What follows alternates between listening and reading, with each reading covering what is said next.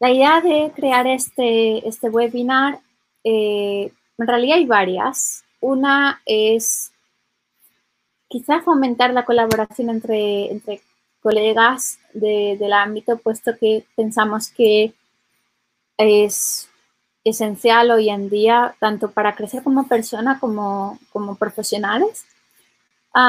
el segundo es tratar un, tema que creemos esencial hoy en día como el feminismo y el lenguaje inclusivo, especialmente si hablamos como, como lingüistas, como traductores. Y la idea de, utilizar el, idioma español para, ah, para realizar este webinar es porque creemos que es uno de los idiomas más ricos en, en cuanto a cuestiones de género. Y así podemos comparar también las diferencias culturales entre dos países, eh, en este caso España y Argentina. Exactamente. Bien, eh, como había mencionado antes, la verdad es que estoy muy contenta de formar parte de este webinar. Eh, acepté con mucho entusiasmo la invitación que me hizo Verónica para charlar de estos temas que están tan en, boca de, todo el mundo. Así que esperemos que después de todos los problemitas técnicos que hemos tenido al principio, eh, esperemos que, les guste. Eh, vamos a hacer una pequeña presentación, eh, una introducción de cada una de nosotras. Voy a presentar a mi compañera. Verónica se graduó en traducción e interpretación con modalidad francés, inglés y catalán y español en la Universidad de Alicante en el año 2013 y se dedicó una temporada a trabajar de cara al público y a la enseñanza del español en Francia. Eh, lleva desde 2013 residiendo fuera de su país, España. Eh, vivió en Francia, Dinamarca y ahora vive en el Reino Unido. En el 2015 fundó la revista feminista La Palabra Púrpura, que es un trabajo excepcional que están haciendo, eh, donde sigue creando contenido sobre la temática de la mujer y sus derechos y en la actualidad además trabaja para convertir esta revista en una editorial. Desde 2016 se dedica a proyectos relacionados con la traducción periodística y la interpretación médica y pública, a la vez que estudia periodismo en la Universidad de Cataluña y compagina eh, tareas de voluntariado en una ONG francesa que ayuda a víctimas de violencia de género. Así que estamos con eh, Vero y su currículum. bueno, voy a presentar a mi compañera. Uh, Ariadna terminó la carrera de traductorado público en 2012 en la Universidad Nacional de La Plata en Argentina. Eh, durante varios años se dedicó a la enseñanza y en concreto fue profesora de, inglés. Viajó eh, por el mundo desde 2015 y vivió en Nueva Zelanda y en Dinamarca, que es donde vive ahora. Tuvo varios trabajos que poco tenían que ver con el mundo de la traducción, pero que sin embargo le ayudaron mucho como, persona y ah, a ver diferentes, diferentes ámbitos. Ah, se dedica desde 2018 eh, a traducir eh, documentos y a crear contenido en español y en inglés y su área de especialización es la salud de la mujer y en concreto eh, los temas relacionados con la menstruación. Y he de decir que la felicito porque este es un ámbito que, eh, un, tema que no todo el mundo se atreve a tratar quizá. así que felicidades porque creo que es un pequeño paso hacia crear conciencias. Exactamente, sí, la verdad es que es un tema que a mí me, apasiona, me fascina haber aprendido, gracias a mi profesión, haber aprendido tanto sobre algo que es tan común, que es el ciclo menstrual de la mujer, algo que es tan natural y que sin embargo es tan tabú en nuestra sociedad, en todas las sociedades básicamente, eh, que se ve como algo impuro, sucio y bueno, un montón de otros adjetivos eh, espantosos que nada tienen que ver con la belleza de la ciclicidad de la mujer. Así que la verdad es que estoy, estoy muy contenta de haber elegido este camino para la especialización. hay muchísima cantidad de material eh, dado eh, la repercusión del movimiento feminista en los últimos años. Hay muchas investigadoras, muchas médicas, muchas científicas que se están dedicando a darle el lugar que se merece a la mujer, básicamente, en todo, en todo su aspecto. Así que estoy muy contenta con eso.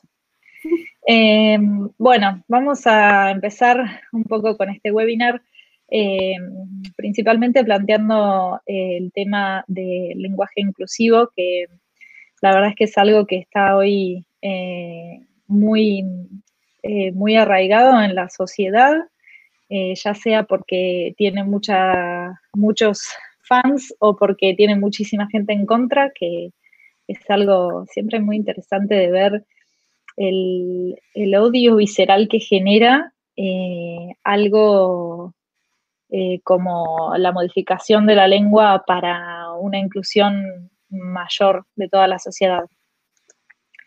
Así que bueno, eh, vamos a hablar un poquito de qué es el lenguaje inclusivo, a qué nos referimos cuando hablamos de lenguaje inclusivo. cuando hablamos de lenguaje inclusivo nos referimos a un lenguaje no sexista, no sexista quiere decir que no discrimine en su uso a ningún género, no solamente de la binariedad del género como tal como la conocemos eh, masculino y femenino, sino a toda la rama de géneros, a toda la variedad de géneros que eh, eh, hemos reconocido en los últimos años. siempre se ha considerado la utilización del masculino neutro del singular masculino como neutro, lo vamos a decir entre muchas comillas, eh, pero teniendo en cuenta la perspectiva de género, la verdad es que este uso tiene, no tiene nada que ver con la neutralidad. Lo que podemos decir entonces es que el lenguaje inclusivo es un uso disruptivo del lenguaje. Es una forma de marcar un problema y de reclamar un campo simbólico no es una norma y no es algo que está establecido. Justamente en el carácter disruptivo del lenguaje inclusivo es donde radica todo su valor, todo su peso. Quiere decirnos algo, quiere llamarnos la atención sobre una problemática que está sin definirse, sin solucionarse. Sin definirse, no, sin solucionarse, sobre todo. Eh, el lenguaje inclusivo eh, logra instaurar un problema en algo que nos afecta a todas las personas la lengua, el idioma, es algo que como instrumento que describe la realidad nos afecta a todas las personas. Entonces lo que eh, el lenguaje inclusivo plantea es que la realidad que nosotros estamos describiendo con este lenguaje es muy diferente a la realidad que, se está viviendo, a lo que nos pasa día a día como personas que usamos el lenguaje como herramienta para comunicarnos.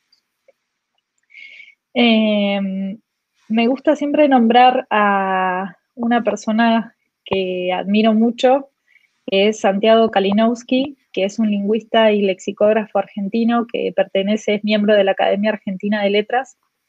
Eh, vamos a dejar eh, seguramente debajo de, en la descripción de este video, vamos a dejar algunos links con entrevistas muy buenas que le han hecho a Santiago. Eh, pero bueno, de él tomo una, definición eh, o más bien una afirmación que dice que eh, todos, todas las personas, todos los hablantes del español tenemos un sistema triple en nuestra mente, tenemos un sistema gramatical triple. El, el, masculino, el femenino y lo que se considera el masculino neutro, la neutralidad de, eh, lo, del género. ¿Por qué se da esta secuencia? Porque el masculino neutro es el correlato gramatical de un ordenamiento social ancestral de la especie humana. A lo largo de cientos de miles de de años el macho de la especie reguló todos los espacios, basándose siempre en una mayor fuerza física. Ahora, lo que tenemos que pensar hoy en día y con el avance de las sociedades es que ya no es el macho dominante por la fuerza física, sino que tenemos que eh, tratar de pensar en una eh, igualdad, en algo que eh, nos ponga en la misma balanza a todas las personas de todos los géneros. Bien, el lenguaje inclusivo, em, justamente, eh, valga la redundancia, incluye muchas identidades de género que no van con lo binario. No es un uso exclusivamente impuesto por el feminismo, justamente por ese tema. Y acá, Vero, vamos a ver si podemos debatirlo un poco como, como hicimos en nuestra grabación fallida de este webinar. Eh, vamos a aclarar que el feminismo no es lo contrario del machismo. A ver si me ayudas un poco a, describir por qué. Bueno, a ver, yo creo que la idea de que el feminismo es lo contrario del machismo es algo que aquellas personas que son bastante, digamos, reacias a aceptar el, feminismo uh, han tratado de crear de algún modo para, digamos, contraatacar. el feminismo no es lo contrario del machismo. El feminismo en realidad es una, un intento de, digamos, reconocer que hay más personas en, la sociedad que no están representadas por el sistema. Es una manera de pedir igualdad en derechos, e igualdad en reconocimiento y ah, porque esas personas al fin y al cabo trabajan su vida, pagan sus impuestos, pero a la hora de acceder a determinadas, determinados puestos, digamos, ah, laborales, por ejemplo, tienen muchas más trabas. Y el hecho de que como sociedad no se les reconozca no significa que no existan. Es, un intento de, decir, bueno, mm, estamos aquí. Entonces, eh, creo que en tanto, para, digamos, eh, resumir tal vez eh, la diferencia principal, por lo menos es la que yo siempre intento destacar, es que la lucha del feminismo busca la igualdad de todos los géneros eh, mientras que eh, lo que se considera machista o el machismo es la imposición de un género sobre otro.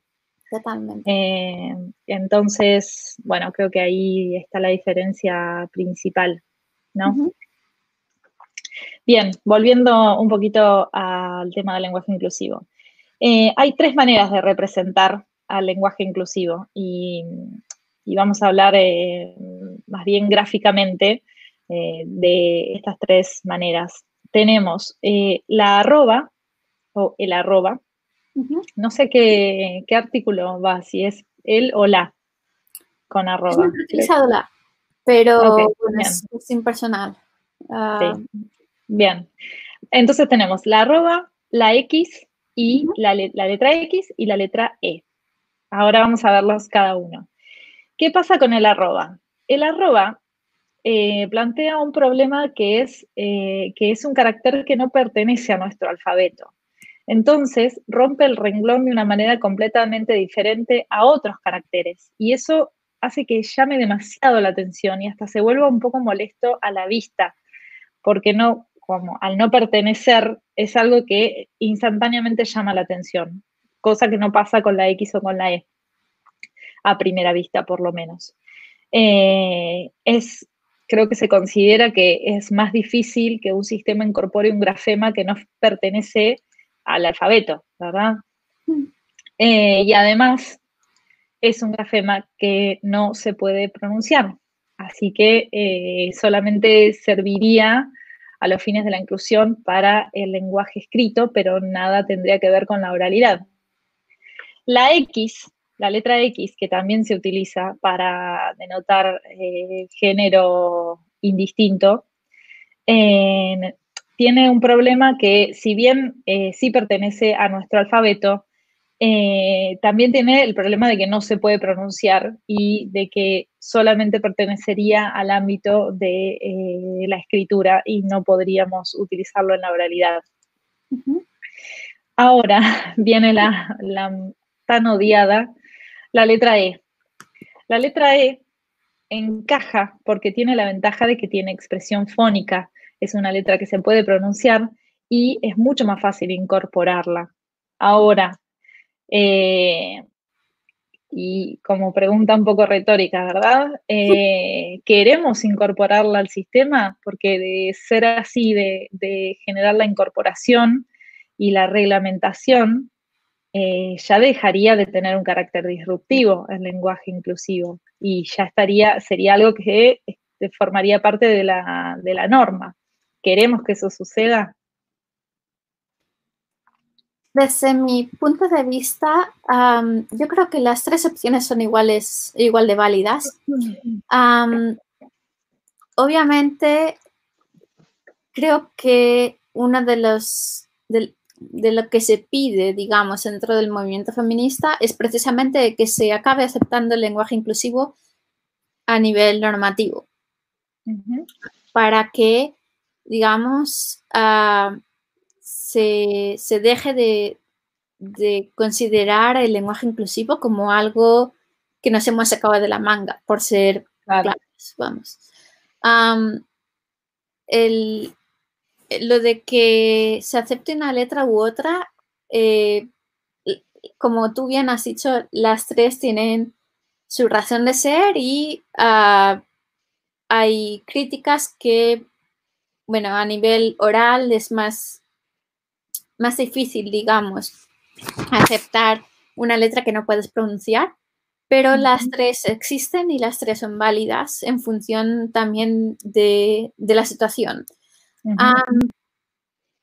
comentábamos el otro día, por ejemplo, que en redes sociales, cuando tú estás escribiendo, la arroba, especialmente Facebook y Twitter, cuando tú tratas de escribir una palabra eh, con, con la arroba, eh, la red social automáticamente considera que estás etiquetando a alguien. Exactamente, creo que en Instagram también, eh, también pasa eso. Entonces tienes que, si quieres emplear el lenguaje, digamos, inclusivo, tienes que encontrar la manera, como por ejemplo, utilizando la E o la X, de decirle al sistema, no, estoy haciendo lo que yo considero que, que es correcto, digamos. Claro. E incluso así, eh, no sé si a ti te ha pasado, pero a mí sí, y unas cuantas veces además, es que eh, cuando el, navegador, digamos, tiene incluido unos diccionarios automáticos eh, en función de la lengua que estás utilizando. Sí. Y como la normativa española hasta ahora no acepta el hecho de que se utilice la, la E como eh, marca de, genérico, automáticamente te lo cambia. Y tienes que claro. 20 veces para asegurarte de que realmente estás escribiendo lo que quieres escribir. Exactamente, sí, sí, sí, sí, tal cual. Em, se puede hacer, obviamente. Es un poco molesto en el sentido de que tienes que estar prestando más atención de lo que quizá te gustaría. Pero bueno, eh, creo que como traductores y como profesionales de la lengua no estamos, eh, estamos bastante acostumbrados a, estar leyendo y releyendo lo que escribimos. Absolutamente. Y bueno, es gajes del oficio. Pero, pero sí, es, es perfectamente válido. el lenguaje inclusivo también ah, nos permite, digamos, utilizar otras, otras bazas, otras herramientas es, es igual de válido, por ejemplo, en vez de decir bienvenidos a eh, barra as, que damos la bienvenida a. Mm. Y, y otro ejemplo sería hombres barra mujeres, puedes poner simplemente personas. Y quizá estas, estas opciones no sonarían tan, tan estridentes para algunas personas. Eh, Sobre todo por ahí para los más eh, para los que la E o el, cambio de la, de la, grafía o de la fonética o de la gramática les genera tanto rechazo. Creo que siempre, siempre se puede buscar la vuelta, siempre eh, el lenguaje nos da las herramientas para poder ser creativos y poder eh, incluir a la, mayor a la mayor cantidad de personas eh, en nuestro discurso. El tema es querer hacerlo. Totalmente. Esa es la cuestión, es mm. el, que no todo el mundo está mm. dispuesto a, aplicar ese tipo de, medidas, si lo quieres llamar así. Sí. y aparte es que es, verdad que por ahí eh, uno tiene que estar como súper consciente constantemente eh, de, estas inclusiones, justamente. Eh, entonces hay que hacer como un, un doble esfuerzo cuando estás hablando, sobre todo. y bueno, hay personas que son un poco más reacias a hacer un, doble esfuerzo.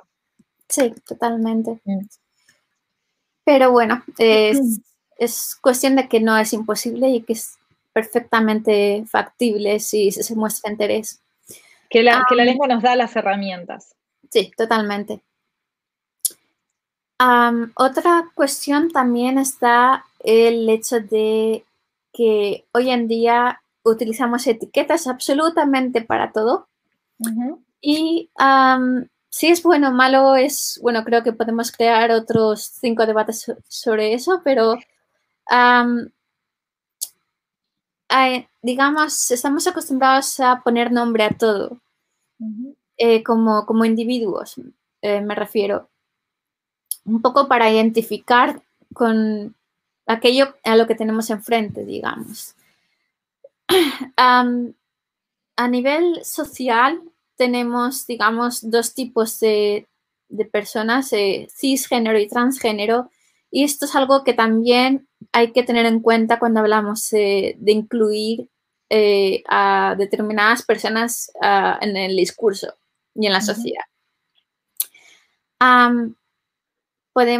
Además, desde hace unos años eh, existe también el término no binario o no binaria. Y ah, esto significa que una persona puede ser de género masculino por nacimiento, pero identificarse como mujer. Ah, al revés, nacer como mujer e identificarse como hombre. O simplemente, pues, no identificarse con ninguno en concreto y, digamos, considerar que no se siente a gusto con al 100% ni como mujer ni al 100% como hombre. Y la diferencia, eh, creo que es la diferencia eh, que más cuesta eh, hacer entender a la sociedad en general, que el sexo biológico no tiene que ver con el género. Que no, no, está directamente relacionado, que mucha gente puede tener como sexo biológico, lo que decías recién, que puede haber nacido con, biológicamente con el aparato reproductor femenino y sin embargo sentirse hombre y también puede pasar eh, lo contrario. desde hace unos, unos meses, unos pocos años, digamos, en LinkedIn eh, surgió la iniciativa de utilizar junto al nombre un paréntesis donde indiquen las personas en cuestión el pronombre personal con el que se identifican y con el que, eh, digamos, quieren que la gente se refiera a, ellos y a ellas. Entonces, un ejemplo puede ser nombre más apellido más el paréntesis que sería she, her, he, him, they, there, o she, there, he, there. Um, esto yo lo he visto mucho, sobre todo con, las, em, con los pronombres en inglés, pero la verdad es que no sé si sucede en español, no lo he visto. Yo personalmente tampoco lo he visto en español, pero bueno, si alguien ha visto alguno y quiere enseñárnoslo, que, lo haga. nos, puede mostrar en los comentarios o, llevamos a su perfil de LinkedIn si es que tiene los pronombres en español. Sí, totalmente. Y además es, yo personalmente considero que es una otra baza, digamos, que tiene, que tiene el, idioma a la hora de, ser más inclusivo. Y me sorprendió incluso que cada vez es más la, cantidad de personas que, hacen esto. Sí, sí, sí, es verdad. Eh, hay muchísima gente que ha incluido los pronombres con los que se sienten identificados en su, perfil. Y me parece genial porque eh, muchas veces se piensa que estos temas solamente se tratan en el ámbito, en un ámbito más informal. Y sin embargo que llegue a una red social profesional y que haya tanta gente que, los haya incorporado, eh, bueno, eh, creo que demuestra un cambio, una apertura enorme a nivel social. Mm. Bien, em, vamos a hablar un poquito de los argumentos en contra del lenguaje inclusivo. Eh, bueno, justamente porque a veces eh, son divertidos. Em, eh, los, argumentos en contra de la utilización del lenguaje inclusivo, sobre todo de la utilización de la E, esto más que nada tiene que ver con la, con la utilización de la E, eh, son meramente lingüísticos. La mayoría son eh, argumentos lingüísticos. Y bueno, ayer justamente cuando empezamos a preparar este, esta charla, justamente hablábamos de que hay mucha gente que está en contra de eh, la utilización de la E y, se agarran, pero con todas sus fuerzas, de las academias y de la gramática y demás, y son personas que jamás en su vida se pusieron a pensar ni cómo hablaban, ni cómo se expresaban, ni, qué, acciones genera su discurso, ni nada, y sin embargo hoy en día son los más fervientes defensores de la corrección gramatical del idioma. Eh, así que, bien, uno de los argumentos en contra es que no se puede forzar un cambio en el lenguaje, eh, lo cual, eh, si bien es verdad que no se puede forzar, no quiere decir que no se que no pueda existir.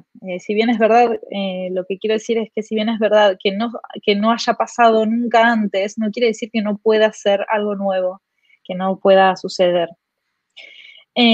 otro argumento en contra es que los cambios del lenguaje son devenires que tienen que ver con movimientos históricos. Y creo que esta, este argumento es muy interesante porque es un argumento que niega por completo al movimiento feminista como un movimiento histórico. Eh, y con esto creo que también está bueno aclarar, eh, porque mucha gente piensa que el feminismo está de moda, que es algo que es de ahora, que bueno, ahora todas las mujeres quieren, piensan, sienten que pueden ser eh, feministas o que pueden identificarse con el movimiento feminista. Y bueno, la historia nos muestra que no es así, que hace cientos de años que el movimiento feminista viene, eh, viene, no me sale la palabra, eh, que viene eh, trabajando, ¿verdad? Que viene extendiéndose y desarrollándose y creo yo mejorándose. A lo largo de la historia. Eh, así que bueno. Eh, otro argumento en contra es que esta no es una cuestión lingüística que no debería tener que ver con el lenguaje, que no es algo lingüístico, que es algo político, que estamos de acuerdo que es algo político, pero qué mejor forma de mostrar una postura política que con tu idioma, con la manera en que vos elegís expresarte. Eh, y bien, y una de las últimas que anotamos para hoy es que en última instancia el lenguaje inclusivo genera un cuestionamiento de identidad porque la lengua es algo verdaderamente constitutivo de la identidad de una persona. Entonces, eh, se piensa que hacer un cambio a nivel eh, de idioma, a nivel de lenguaje y gramática, en última instancia llevaría a, un conflicto de identidad de las personas. Eh, hay un ejemplo que a mí me parece muy interesante, que es también que lo tomo de Santiago Kalinowski, que es el ejemplo del uso del voz en Argentina y en Uruguay. Cuando esto recién empezó, cuando no, no voy a decir años porque la verdad es que no voy a mentir, no sé, eh, no me acuerdo, pero cuando se empezó a utilizar el voz en Argentina y en Uruguay, este era un uso que estaba completamente condenado y no estaba permitido utilizar el voceo, el voz en, eh, eh, en, la formalidad, digamos, del idioma. Sí, podía utilizarse de manera informal, pero no estaba permitido para documentos, para leyes. Eh, de hecho, no estaba incluida la conjugación del voz en los manuales de lengua. Y, eh, por ejemplo, en las películas argentinas de lo que era la llamada época de oro del cine argentino, que es de los, alrededor de los años 30, las películas argentinas eran se tuteaban. Es una, es una locura pensar en eso cuando nunca nadie, no digo nunca nadie, pero eh, en ese momento no era común que la gente se tuteara. El tú no se usa en, nuestro, en, nuestra, cultura. Entonces, a lo que voy con esto es que si bien quisieron imponer y prohibir y eh, coartar la libertad de los hablantes, a nadie le importó la prohibición del voceo. Y los hablantes lo utilizaron igual, de la misma manera, eh, sin realmente eh, estar pendientes de las academias y demás. Entonces, esto creo que nos da la pauta y es un claro ejemplo de que los únicos agentes del cambio lingüístico son los hablantes. Y por más que las academias se pongan en contra y por más que eh, haya personas que realmente estén en contra y que no lo quieran usar y demás, eh, los únicos que van a poder, las únicas personas que van a poder realmente llevar a cabo el cambio son los hablantes. No, totalmente. Ahora que comentas el tema del, del voz en Argentina, hay, hay tres, digamos, dos o tres aspectos que, que considero importante mencionar. no sé si todo el mundo es consciente, por ejemplo, que hay regiones en España que son, que son bilingües. Ah, yo en concreto vengo de, Valencia, que es una, de las regiones bilingües, digamos. Y esto obviamente está completamente relacionado con, la política y con la forma en que se hizo política durante muchísimos años a pesar de que hoy esas regiones sean bilingües, no significa que siempre fuera así. Perdón. Durante muchísimos años estuvo prohibido básicamente hablar en los idiomas regionales como el catalán, el euskera y el gallego.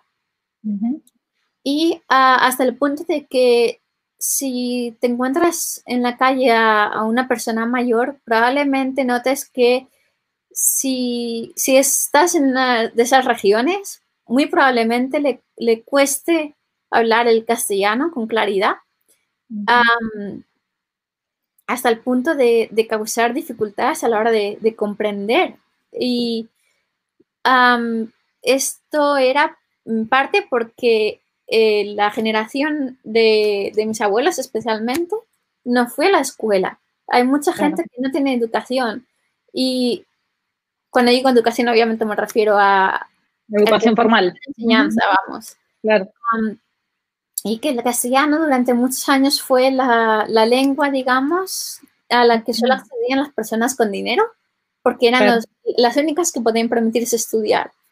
Entonces, eh, de hecho, la gente que, o sea, había muchos maestros que intentaron enseñar en las, en las lenguas regionales e incluso fueron castigados por ello. Eh, en aquellos tiempos, estamos hablando del franquismo, podías ir a la cárcel por ello. Eh, la gente utilizaba el catalán, el euskera o el gallego en la calle, básicamente. Y hoy en día, em, no, quiero decir que esto sea generalizado, pero yo creo que es un poco eh, al revés. Es decir, mi generación, si puede precisamente aprender los idiomas regionales eh, bien, eh, con, gramática en mano me refiero, es gracias a que se aprenden en la escuela. Es más, os puedo poner un ejemplo. Yo tuve una asignatura de catalán en la que muchos de mis compañeros hablaban en catalán y suspendieron. ¿Pero por qué? Porque precisamente ellos hablaban el idioma, no lo habían estudiado, o, miento, sí que lo habían estudiado, pero no le ponían tanto hincapié a la hora de aplicar las normas a, cómo hablaban en su día a día. Claro, eh, no sabía, te pregunto por esto completamente desde la ignorancia, pero no tengo idea. Eh, ¿se enseña catalán en todas las regiones de España o se enseña solamente en Cataluña? No, eh, hay tres regiones en España donde se aprende catalán. Una es Cataluña, Valencia y Baleares.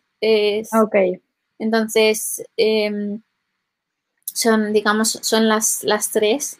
Luego tienes un montón de idiomas eh, regionales, pero los cooficiales son, son esos, eh, según la Constitución. Sí. Y bueno, a ver, em, es un poco lo que tú decías del voz en Argentina.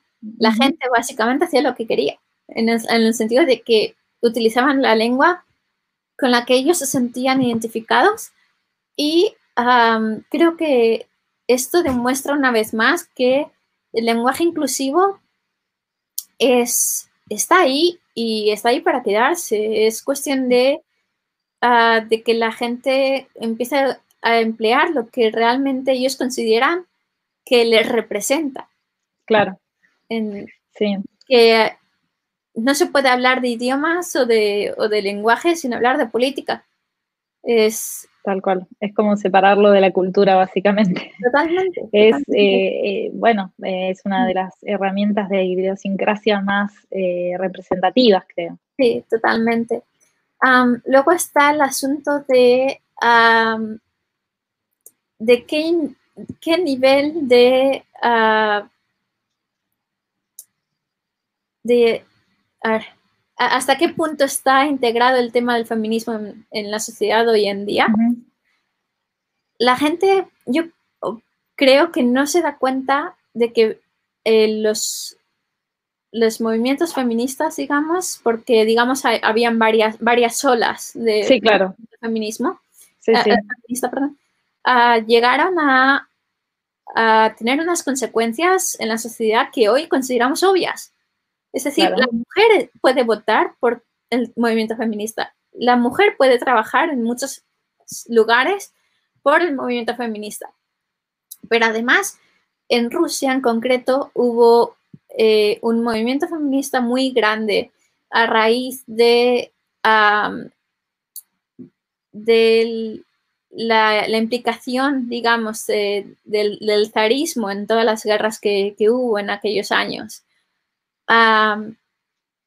hubo un grupo de mujeres en concreto que se, se levantó, digamos, y dijo, basta. Ah, la revolución se llamaba ah, Pan, Tierra y Paz.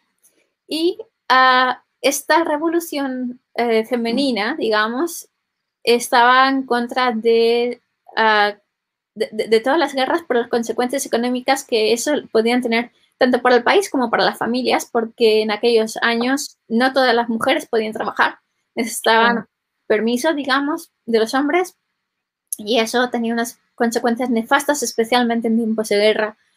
Ah, pues gracias a ese movimiento que, ah, bueno, ya, digo, tuvo unas, unas grandes consecuencias eh, para el país. Gracias a eso cayó el zarismo. Claro. Eh, la fecha en concreto fue a finales de febrero en calendario ruso. Para el calendario em, occidental era el 8 de marzo y era por eso que se celebra el Día de la Mujer el 8 de marzo.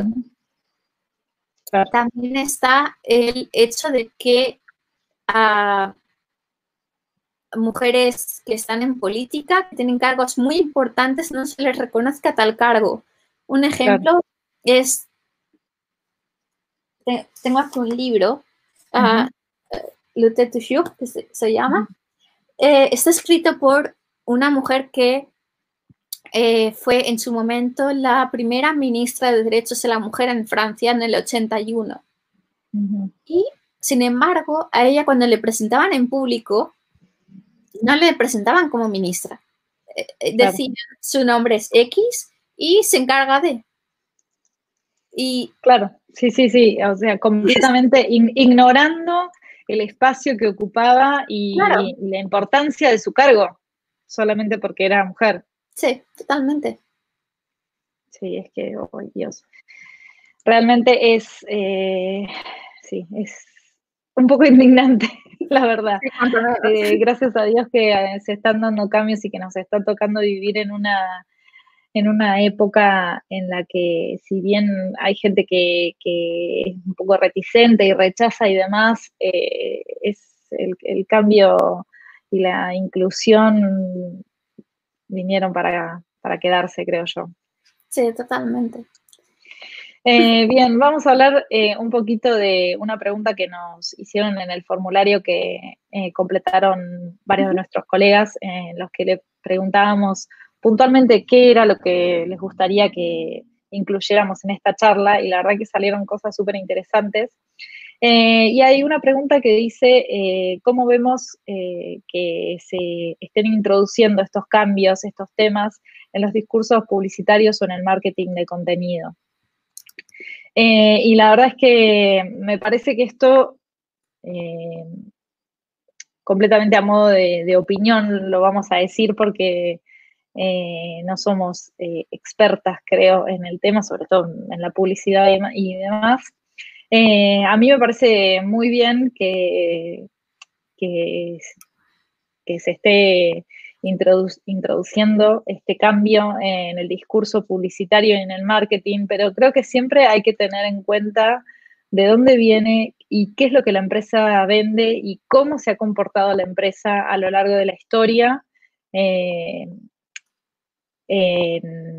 cuestiones de género, ¿verdad? ¿Qué es, lo que, ¿Qué es lo que nos quieren decir? Porque también en última instancia hay muchas empresas que es como que se están agarrando de, el tema del momento para venderte, para ofrecerte, para mostrarte, para llevarte. Y me parece que hay que ser bastante críticos con eso, críticas, crítiques, eh, con eso, y hay que tratar de verle los hilos, ¿no? Eh, hay oportunismo, qué es lo que la empresa verdaderamente nos quiere decir, cómo ha sido el comportamiento, cómo trataron a las mujeres cuántas mujeres trabajan en esa empresa, quiénes son los creativos de marca. Hay como un montón de cuestiones detrás de analizar, eh, por ejemplo, el discurso publicitario, ¿no? Hmm. Sí, totalmente. Hmm. desde mi punto de vista, ah, sí que es verdad que las empresas están intentando adaptarse a los cambios sociales y en cierto modo hay que reconocérselo. Claro. Eh, hay que hay que saber, digamos, agradecerles, digamos, que, quieran tomar ciertas medidas. Ah, no obstante. Claro, que creo que también en última instancia siempre, siempre está bueno, siempre es mejor que esto eh, tenga visibilidad a que sea completamente ignorado. totalmente. Pero hay muchos peros en el medio, pero bueno, siempre preferimos. a, eso iba. Eh, es necesario que para seguir avanzando eh, sepamos encontrar información, sepamos investigar y sepamos ser críticas, porque es muy peligroso que por el hecho de querer ser abierta ah, se convierta en una fachada. Claro. Que pasa muchas veces. Sí, sí, sí. Sí, totalmente. Bueno, vamos a hablar un poquito, Verónica, de la RAE, nuestra querida RAE, nuestra amada y odiada RAE. A ver, ¿qué, postura tiene? Este también era una de las, de las preguntas que nos habían hecho en el, en el formulario nuestros colegas, la postura, que a ver si podíamos analizar un poco la postura de la RAE. Eh, y bueno, a ver qué opinamos nosotros. Bueno, a ver, la RAE siempre se ha mostrado bastante reticente, digamos, a aceptar este tipo de, cambios en el idioma. Incluso publicaron eh, un par de escritos en 2019 y este año 2020. Ah, publicaremos los enlaces eh, en la descripción del vídeo, donde decían pues que básicamente que, no, que el, que el eh, masculino genérico sobraba y era más que suficiente. Em, que solo se aceptaría el, uso de femenino genérico en determinadas expresiones y, que, y que zanjaban el tema, básicamente. Claro. No obstante, hay que ver un poco, igual que decíamos que con las empresas que nos ofrecen productos hay que ser críticas, con la RAE también. Y porque todo es política, al fin y al cabo. Entonces... Sí, totalmente. Eh, creo que hay algo que, habíamos charlado antes que me parece que es muy relevante en este caso, eh, que es el, tema de quiénes son los miembros de la RAE.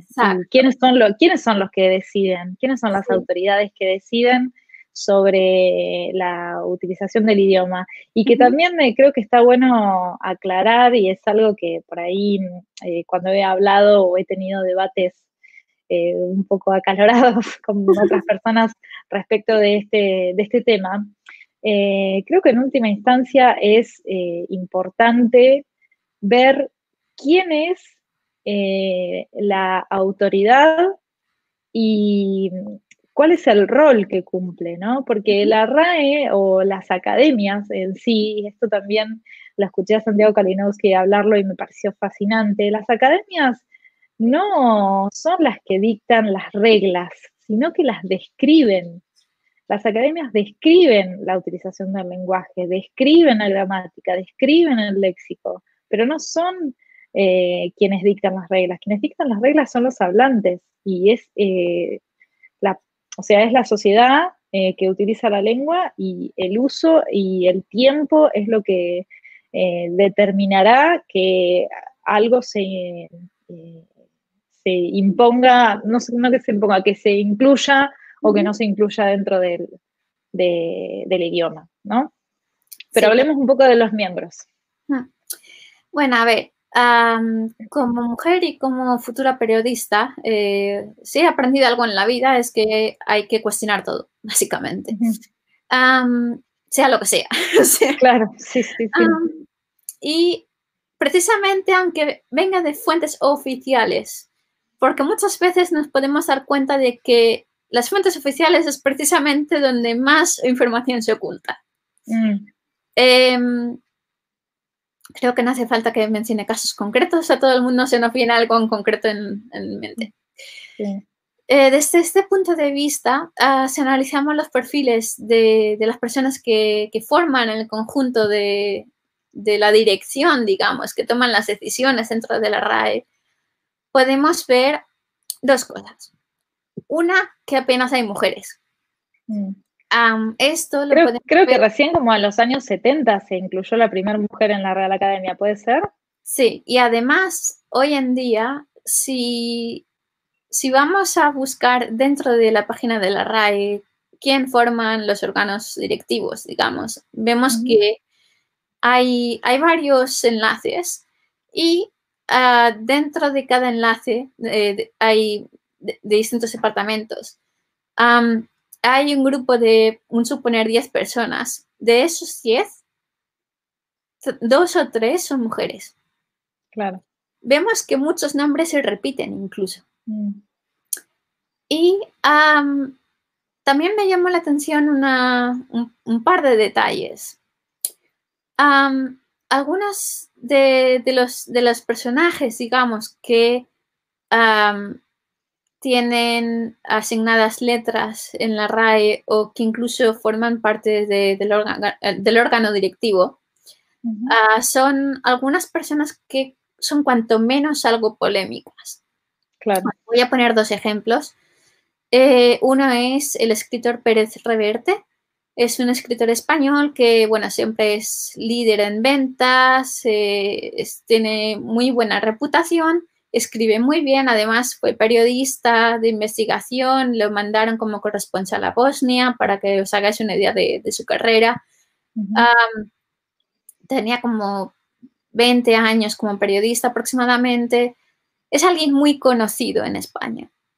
Eh, no sé si en Argentina lo, no, nombre al menos. Yo la verdad es que no lo conocía, pero es posible que sea y que yo justamente lo conozca.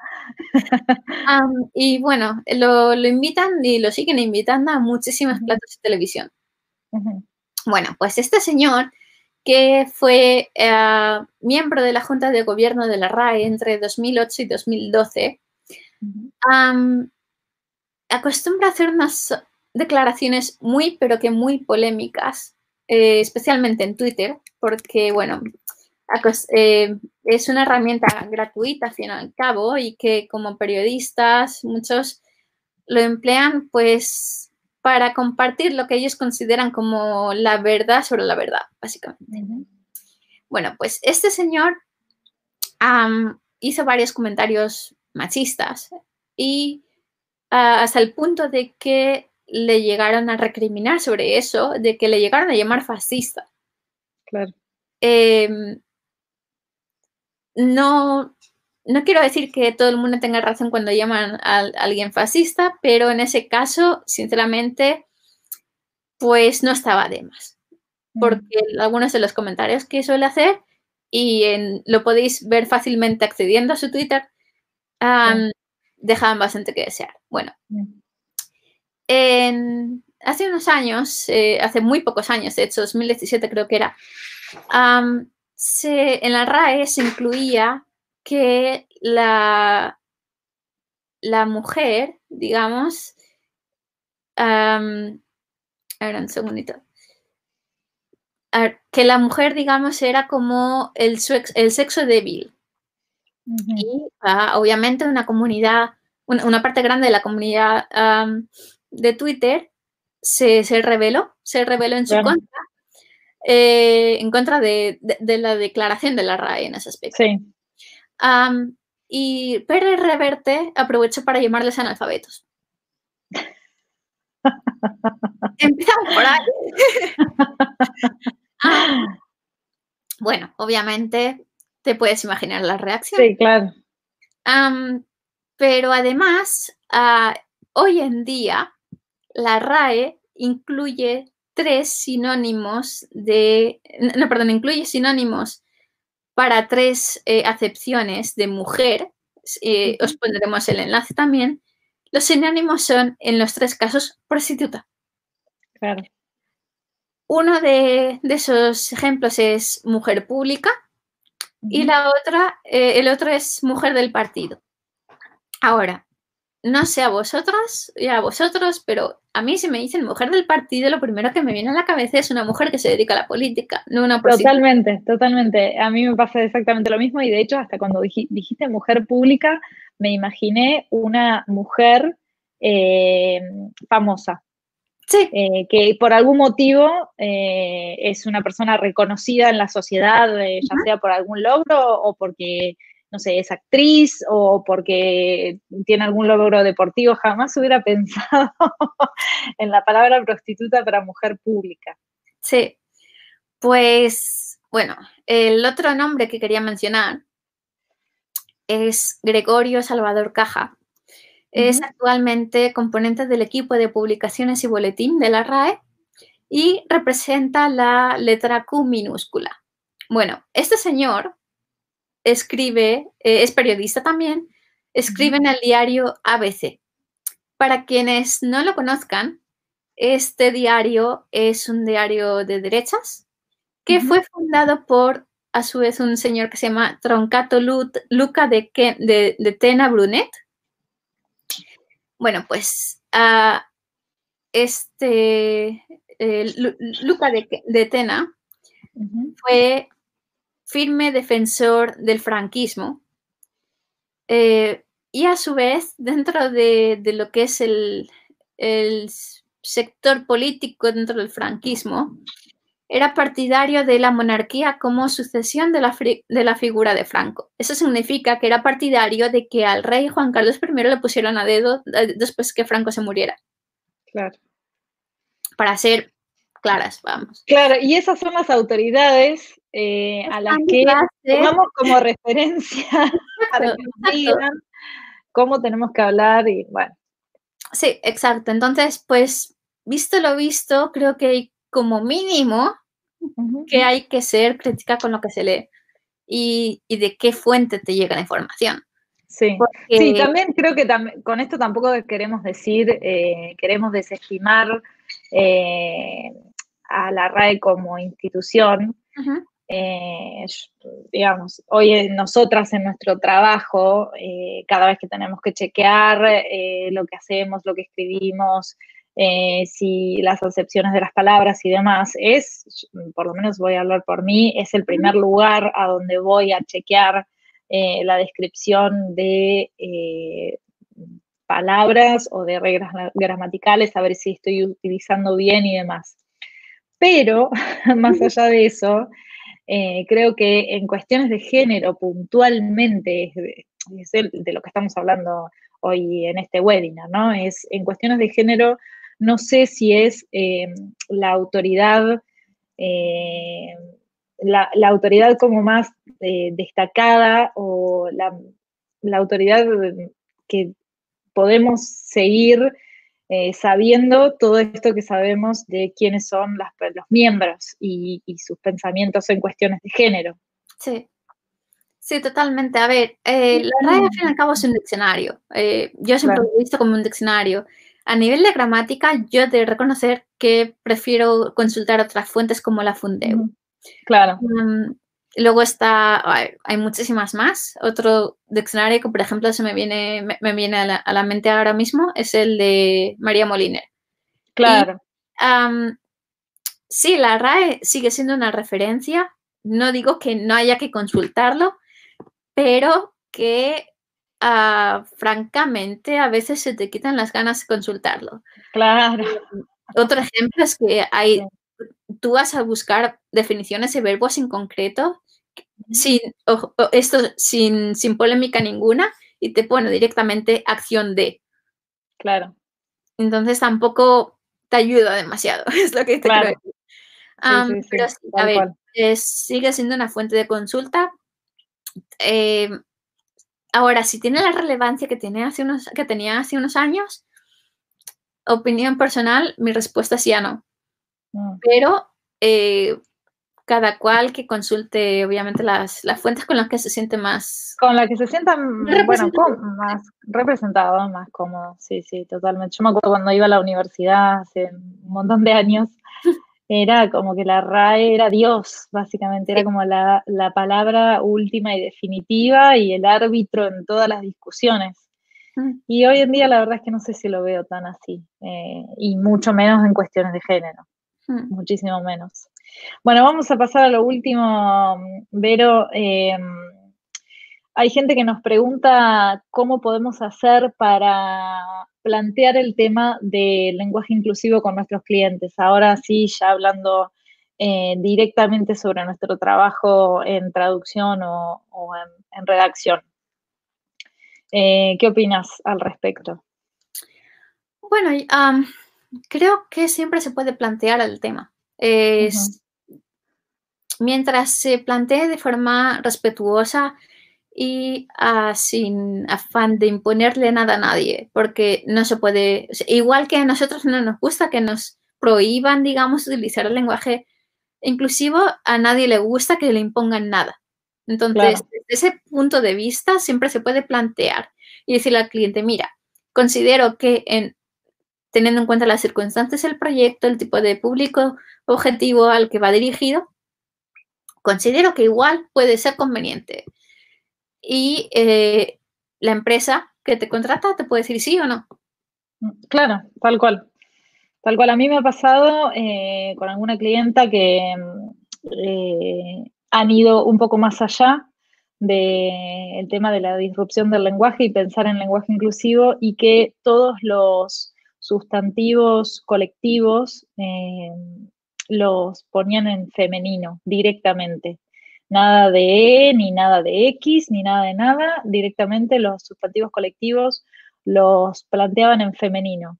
Eh, esta clienta justamente que, hizo esto me pareció que su trabajo era excelente y mm, siempre se las ingeniaba para marcar esto en inglés, porque digamos su trabajo, el texto original era en inglés y como bien sabemos en inglés los sustantivos no tienen género, pero ella siempre se las ingeniaba para eh, poner un pronombre que eh, se corresponda con el sustantivo colectivo del que hablaba y demostrar así bien marcadamente que eh, estaba haciendo uso del pronombre femenino en ese caso. Eh, así que cuando hablamos de la traducción, obviamente que esa fue una marca que eh, intentamos dejar en todos los casos. Eh, también fue un proceso de investigación bastante largo porque cuando se citaban papers o se citaban trabajos de investigación de científicos y científicas con nombres, bueno, ahí sí había que buscar eh, si quienes estaban a cargo de, ese, de esa investigación eran todos hombres o eran hombres y mujeres o eran todas mujeres y ahí ver cómo se resolvía el tema de el sustantivo genérico. Pero la verdad que me pareció eh, un trabajo espectacular el que hizo. Y bueno, estuvo muy bueno formar parte de la traducción de eso.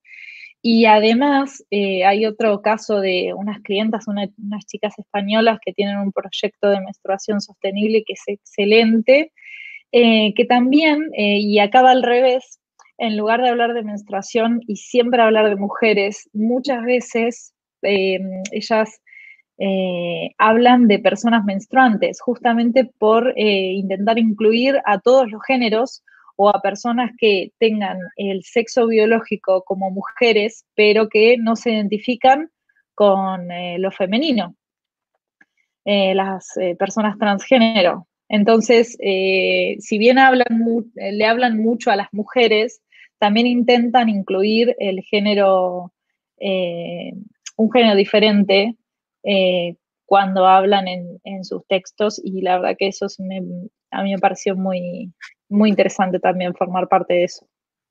Mm, sí, la verdad es que tiene, eh, me, parece también muy interesante al respecto.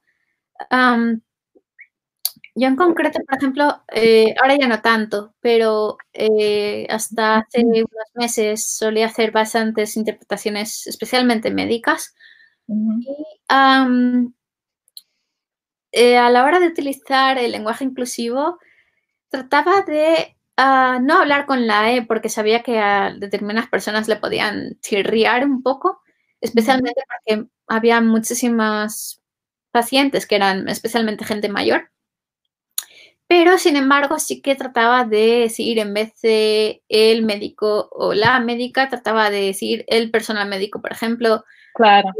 O si decía el médico, así eh, decía el médico o la médica. Tratar de utilizar un lenguaje que, que no sonara tan, digamos, nuevo para, esas personas.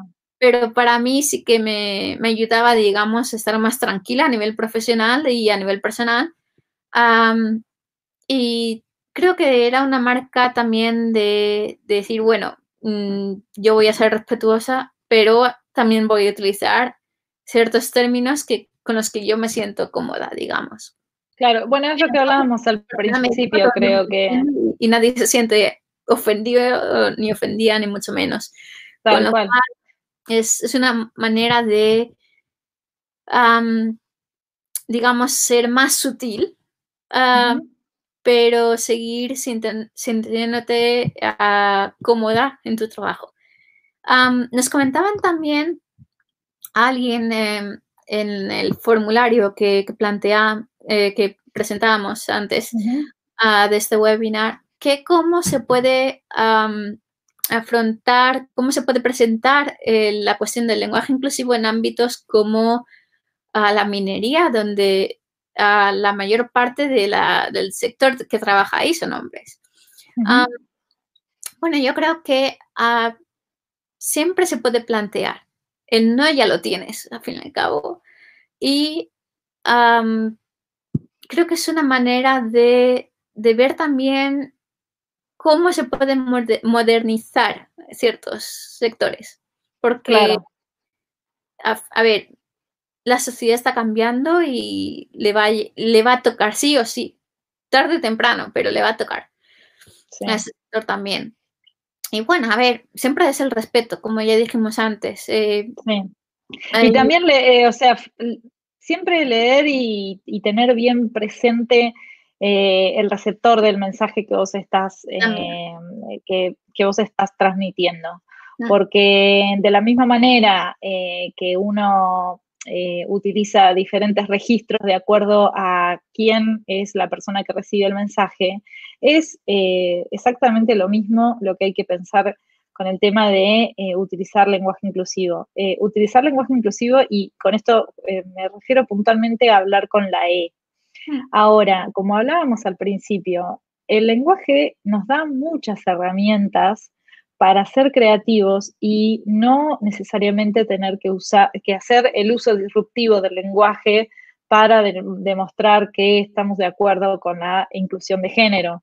Eh, tranquilamente eh, podemos hablar eh, o torcer un poco, buscarle la vuelta, digamos, para que todos los géneros se sientan incluidos sin necesariamente tener que recurrir a, a la E o al lenguaje inclusivo hablando con la E.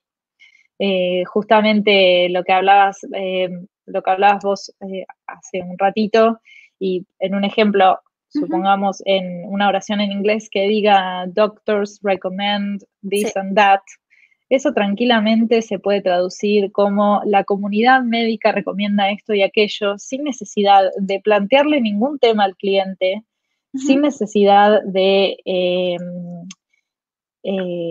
de pecar de infidelidad al texto original, porque el mensaje es eh, en última instancia el mismo. Eh, hay muchas veces que se puede, creo, siendo un poco creativos, creativas, se puede evitar la terminación con que denote algún género en particular. Mm. Sí, totalmente. Ayer, de hecho, tuvimos una conversación, una parte de la conversación fue bastante interesante. Hablábamos de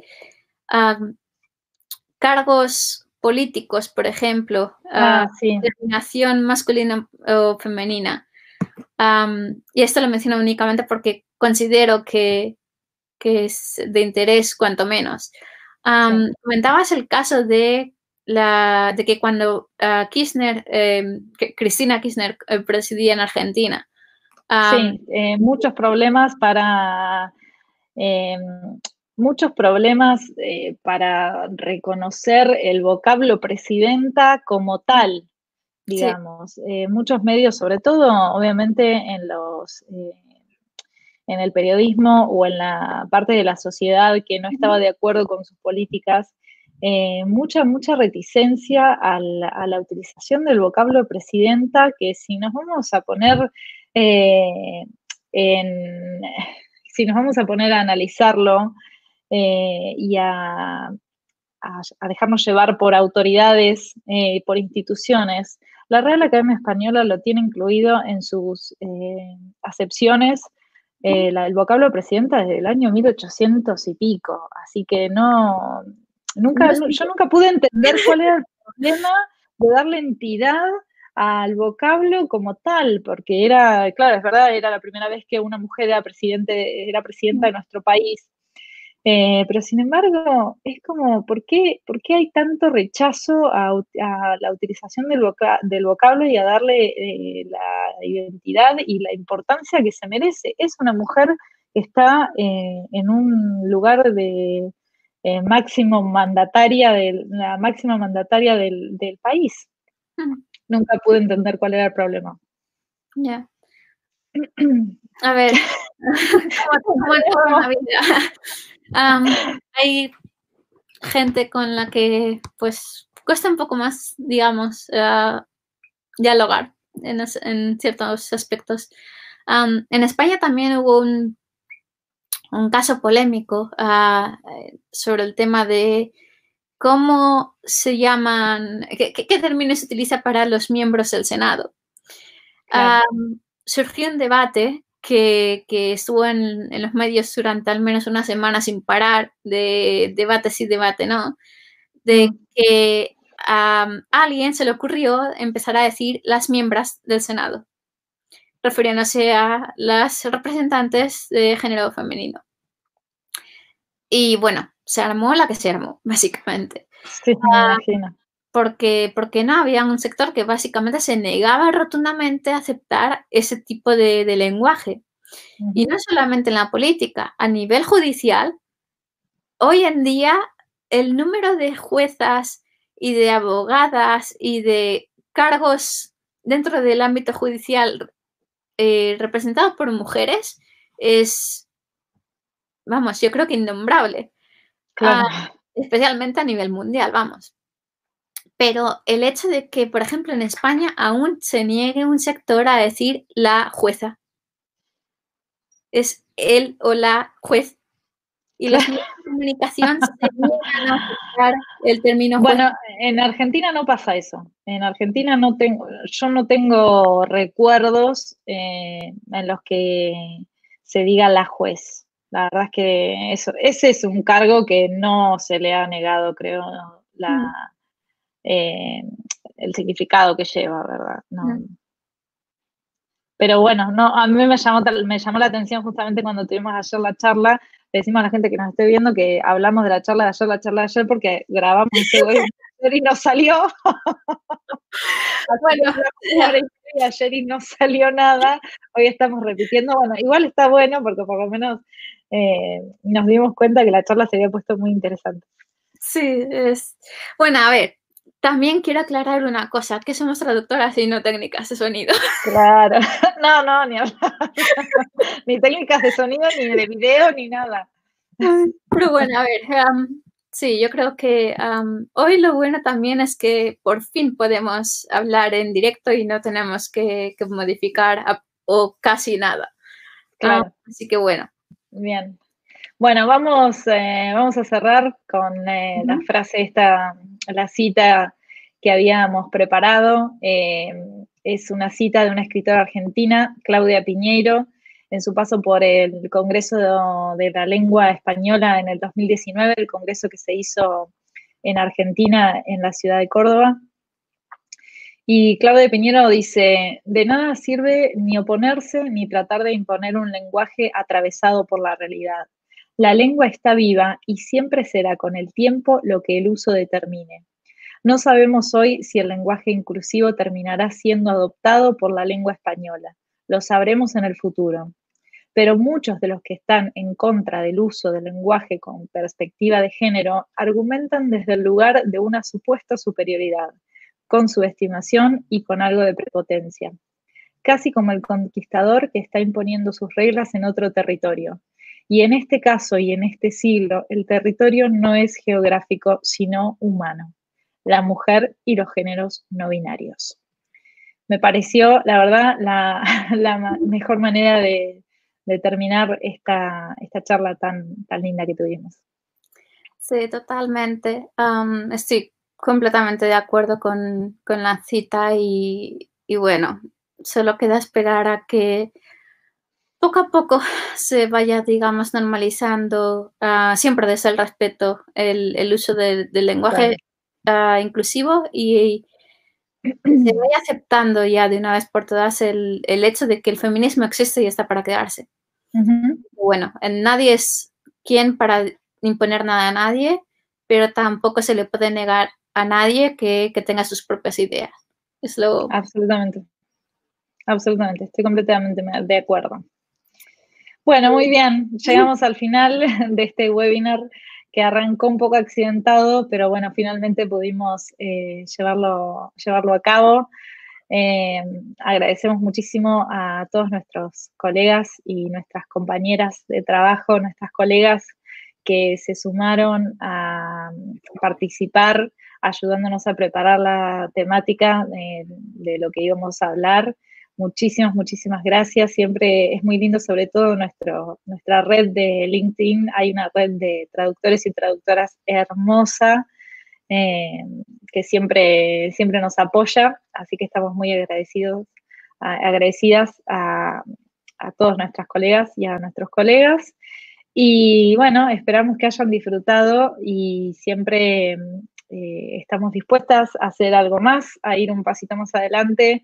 Eh, posiblemente esto se repita eh, o hagamos alguna, alguna otra cosita nueva. Así que si les interesa, siempre estamos acá dispuestas a que nos contacten y nos digan de qué les gustaría escucharnos hablar. también quiero ah, dar las gracias a, la gente que no solo nos han mostrado su, apoyo en los comentarios de, LinkedIn, sino que también ah, se ha tomado el tiempo de responder al formulario que, presentamos. yo estaría encantada de, repetir esto en, un futuro. Y, bueno, eh, incluso si más gente se quiere unir, perfecto. Para tener más puntos de vista, no por otra cosa. Acabo de ver el comentario de, Paula en, YouTube. Ah, gracias, chicas. Hola, chicas, gracias por sus puntos de vista. Ah, gracias, Paula. Gracias a ti. y, bueno, lo dicho, eh, vamos a preparar más, más webinars, más, más material creo que una vez hemos cogido el truco a esto, ya. ya. Esperemos que la próxima vez lo grabemos una sola vez. y bueno, esperamos que, el debate haya sido interesante. Y ah, gracias por este webinar. Uh, gracias a ti. gracias. Y, y, bueno, lo dicho, eh, en Comentábamos al principio que queríamos poner subtítulos. vamos, a vamos a intentar activar la opción en, YouTube. Vamos a descargar el vídeo, editarle un pelín y a publicarlo en, YouTube. Ahora en unos minutos. Y así que estará disponible. Y luego lo pondremos, eh, obviamente, en LinkedIn, tanto Ariadna como yo. En Facebook también eh, lo publicaré. en todas nuestras redes, en Instagram, en Facebook, en Twitter, en todos lados donde estamos presentes, vamos a, compartir y bueno, que tenga mucha llegada a la mayor cantidad de gente posible y que bueno, que se vea que esto es un tema eh, muy interesante, que hay mucho para decir y bueno, siempre estamos dispuestas a escuchar también otros puntos de vista y a ver, bueno, qué, qué les parece. Sí, es, eh, la, cuestión es que ah, en la sociedad hoy en día hay que debatir y desde el respeto, obviamente. Mm. Y, bueno, nada, no es plan de decir o blanco o negro, ni muchísimo menos. Así que siempre estamos abiertos a, debate. Y, bueno, cualquier cosa estamos en, en contacto. Vamos a poner los enlaces de, eh, de nuestras cuentas de LinkedIn, así como los, las fuentes de información que habíamos comentado antes en los, en los comentarios. Y bueno, lo dicho, eh, nos despedimos por ahora, pero estamos en contacto. Un saludo, chao. Adiós, chao, chao.